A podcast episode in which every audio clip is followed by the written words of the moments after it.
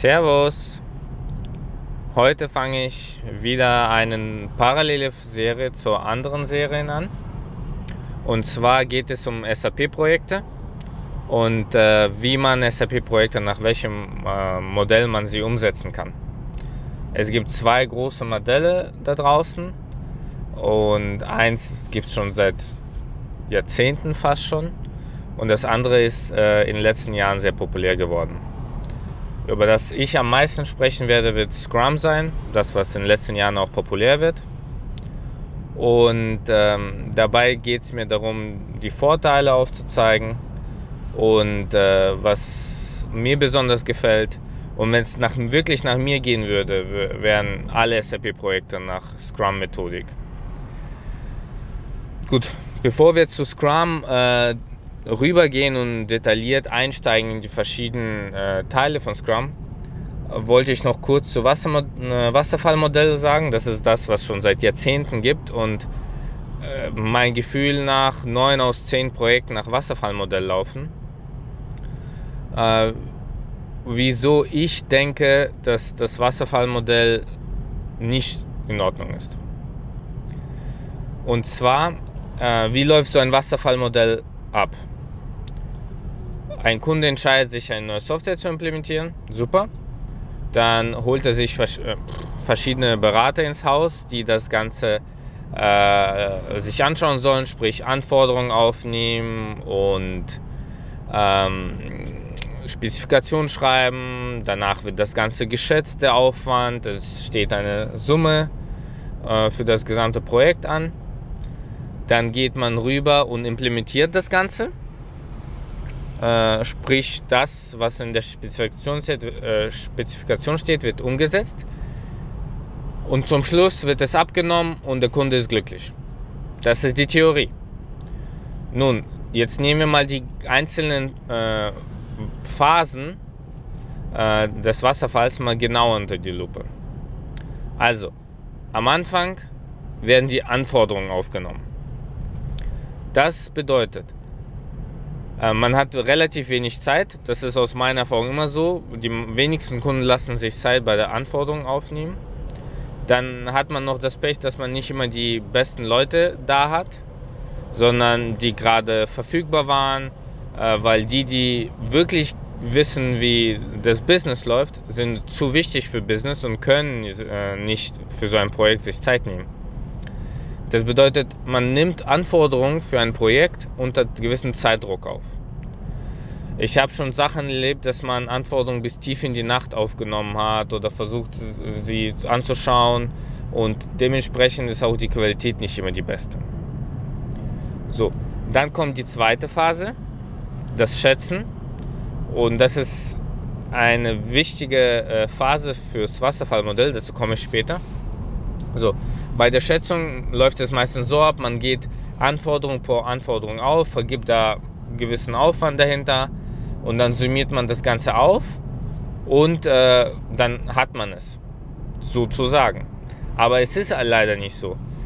Wie gesagt, die Anforderungen entstehen unter Zeitdrucken, die sind noch nicht so genau, können relativ allgemein sein. Also wir sprechen über eine Anforderung, die sagt, ähm, die Software soll Rechnungen verbuchen. So, das ist eine Anforderung. In welchen, unter welchen Umständen soll es automatisch passieren? Welche Transaktionen werden genutzt? Welche Programme? Welche Funktionen sollten dabei sein? Das ist teilweise überhaupt nicht erklärt. Und wenn man jetzt das hat oder vielleicht ein bisschen bessere Anforderungen und soll man die schätzen, dann trifft man meistens irgendwelche Annahmen, man kennt das Business noch nicht so gut, man weiß nicht, was der Anwender haben will. Und äh, das heißt, die Schätzungen sind relativ ungenau. So.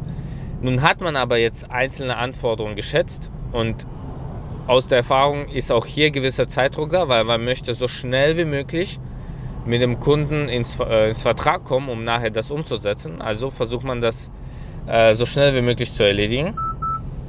Dann äh, hat man das effektiv erledigt. Und ähm, jetzt kommt der nächste Schritt, die Umsetzung. In der Umsetzung ist aber so, dass bei Wasserfallmodellen sehr oft Fixpreis angewendet wird. Also das, was man vorher geschätzt hat, Nur dieses Budget, ste Budget steht zur Verfügung und genau das soll man auch umsetzen. So, jetzt fängt man an mit der Implementierung und da kommen auch mehr Leute ins Projekt, beziehungsweise man stellt fest, ach, hier und da sind die Anforderungen vielleicht nicht so präzise, also fragen wir mal nach. Man stellt fest, äh, vielleicht hat, hätte man hier und da das anders machen können. Also wenn wir bei Beispiel Rechnung verbuchen äh, bleiben, vielleicht hätten wir hier ähm, eine automatisierte Rechnungsprüfung mit reinpacken sollen, was ja jetzt gar nicht dabei ist. So, das wäre jetzt eine Änderung. Eine Änderung sind aber im Wasserfallmodell ganz schlecht, weil man hat ein gewisses Budget, man hat eine Zeitschiene, man soll das Ganze fertig machen. Das heißt, jede Änderung ist ein formaler Eingriff und nennt sich Change Request. Bei größeren Projekten ist es wirklich ein Kraftakt, eine Änderung durchzusetzen. Es ist mit Aufwand verbunden, äh, mit Nerven und auch mit Kosten. Also passiert es sehr oft, dass man diese Änderung gar nicht umsetzt oder sagt, ja, lass uns erstmal live gehen und schauen, ob man das braucht oder nicht. Das bedeutet, in der Umsetzungsphase, die eigentlich die längste ist, die kann Monate, teilweise Jahre dauern, macht man äh, äh, wirklich, gewinnt man das Wissen, was man der Kunde eigentlich haben will, aber man setzt es nicht komplett um. So, dann kommt jetzt die Schlussphase. Man hat jetzt alles nach der Spezifikation umgesetzt, so wie es vor Monaten mal vereinbart worden ist. Jetzt ist man zwar schlauer geworden, was der Kunde will, aber man hat das teilweise auf die lange Bank geschoben. Jetzt kommt der Go Live oder der User Acceptance Test, also sprich, wo die Software abgenommen wird. Und nach der Spezifikation hat man alles richtig gemacht. Der Kunde sagt aber am Ende, äh, ja, das ist aber nicht mehr das, was wir heute bräuchten, sondern das Business hat sich verändert oder es fehlen noch viele Themen. So, was stellt man fest? Am Ende des Projekts, kurz vom Go Live, stellt man fest, ja, man hat nicht das richtige Ziel, Ziel getroffen. So, es gibt vielleicht auch nicht mehr wirklich viel Budget da, also kommt Ernüchterung und dann wird noch irgendwas am Ende auf die Schnelle geflickt, damit es äh, halbwegs funktioniert. Oder man muss den Go Live verschieben, mehr Budgets zur Verfügung stellen. Das ist das Spiel. Was ich jetzt bis jetzt beschrieben habe, ist natürlich so eine Art Worst-Case-Szenario. Ich behaupte aber, jeder von euch, der ein Wasserfallmodell mal äh, SAP implementiert hat, der hat ähnliche Erfahrungen gemacht. Wenn man Glück hat und man am Anfang längere Anforderungsaufnahme äh, gemacht hat, dann hat man es weniger. Je weniger Zeit man sich am Anfang gelassen hat, umso mehr hat man die Situation. So, im Scrum läuft es ganz anders. Das erzähle ich detailliert in anderen Folgen. Jetzt ist die Frage, wieso hat sich das Wasserfallmodell durchgesetzt? Wieso macht man das nicht anders? Naja, zum einen ist es so, dass als SAP, SAP gibt es schon sehr lange und damals gab es noch nicht so viele Modelle und das Wasserfallmodell war das einzig verbreitete, behaupte ich jetzt einfach mal. Und äh, das hat man dann eingesetzt. Ursprünglich war das Wasserfallmodell aber für einfache Aufgaben gedacht. Das, also wenn ich mich nicht täusche, kommt das noch sogar aus teilweise im Mittelalter, wo man äh, Kirchen gebaut hat. So. Wieso ist es heute immer noch attraktiv? SAP-Projekte sind große Projekte für Großunternehmen.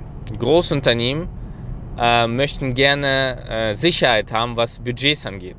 Also keiner möchte irgendwie sagen, naja, lasst uns mal hinsetzen und ein bisschen SAP implementieren und schauen, wo wir kommen, sondern es ist immer wichtig, was ist das Budget, was wird es am Ende kosten.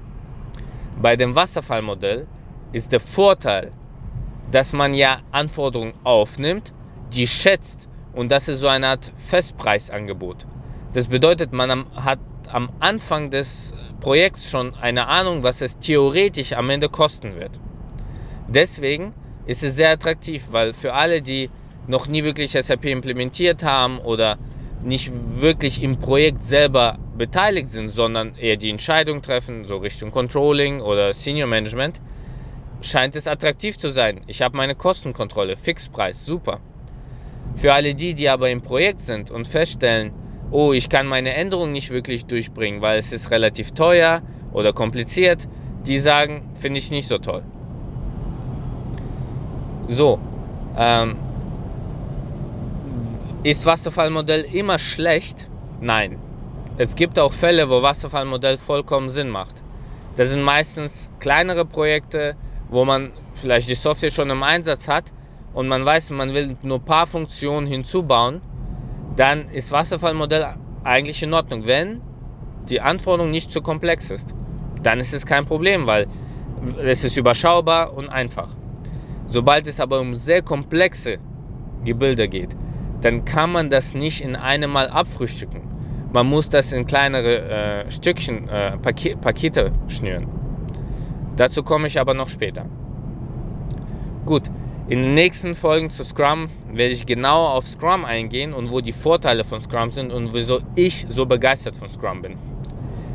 Sollte dir irgendwas zu kurz kommen bei Scrum, weil vielleicht Scrum ist ein größeres Thema, das kann man nicht so einfach abhandeln und man muss das auch erleben. Und ich habe das in mehreren Projekten schon erlebt und ich liebe es. Und ähm, gib mir einfach Bescheid und da vertiefe ich ein Thema. Und ähm, wie gesagt, versuch es. Und wenn du Chance hast, ein Projekt zu Scrum zu bewegen, dann mach es. Ich sag's dir, die Effektivität steigt enorm. Alles klar, danke euch für nochmal Zuhören und wir hören uns das nächste Mal wieder. Tschüss.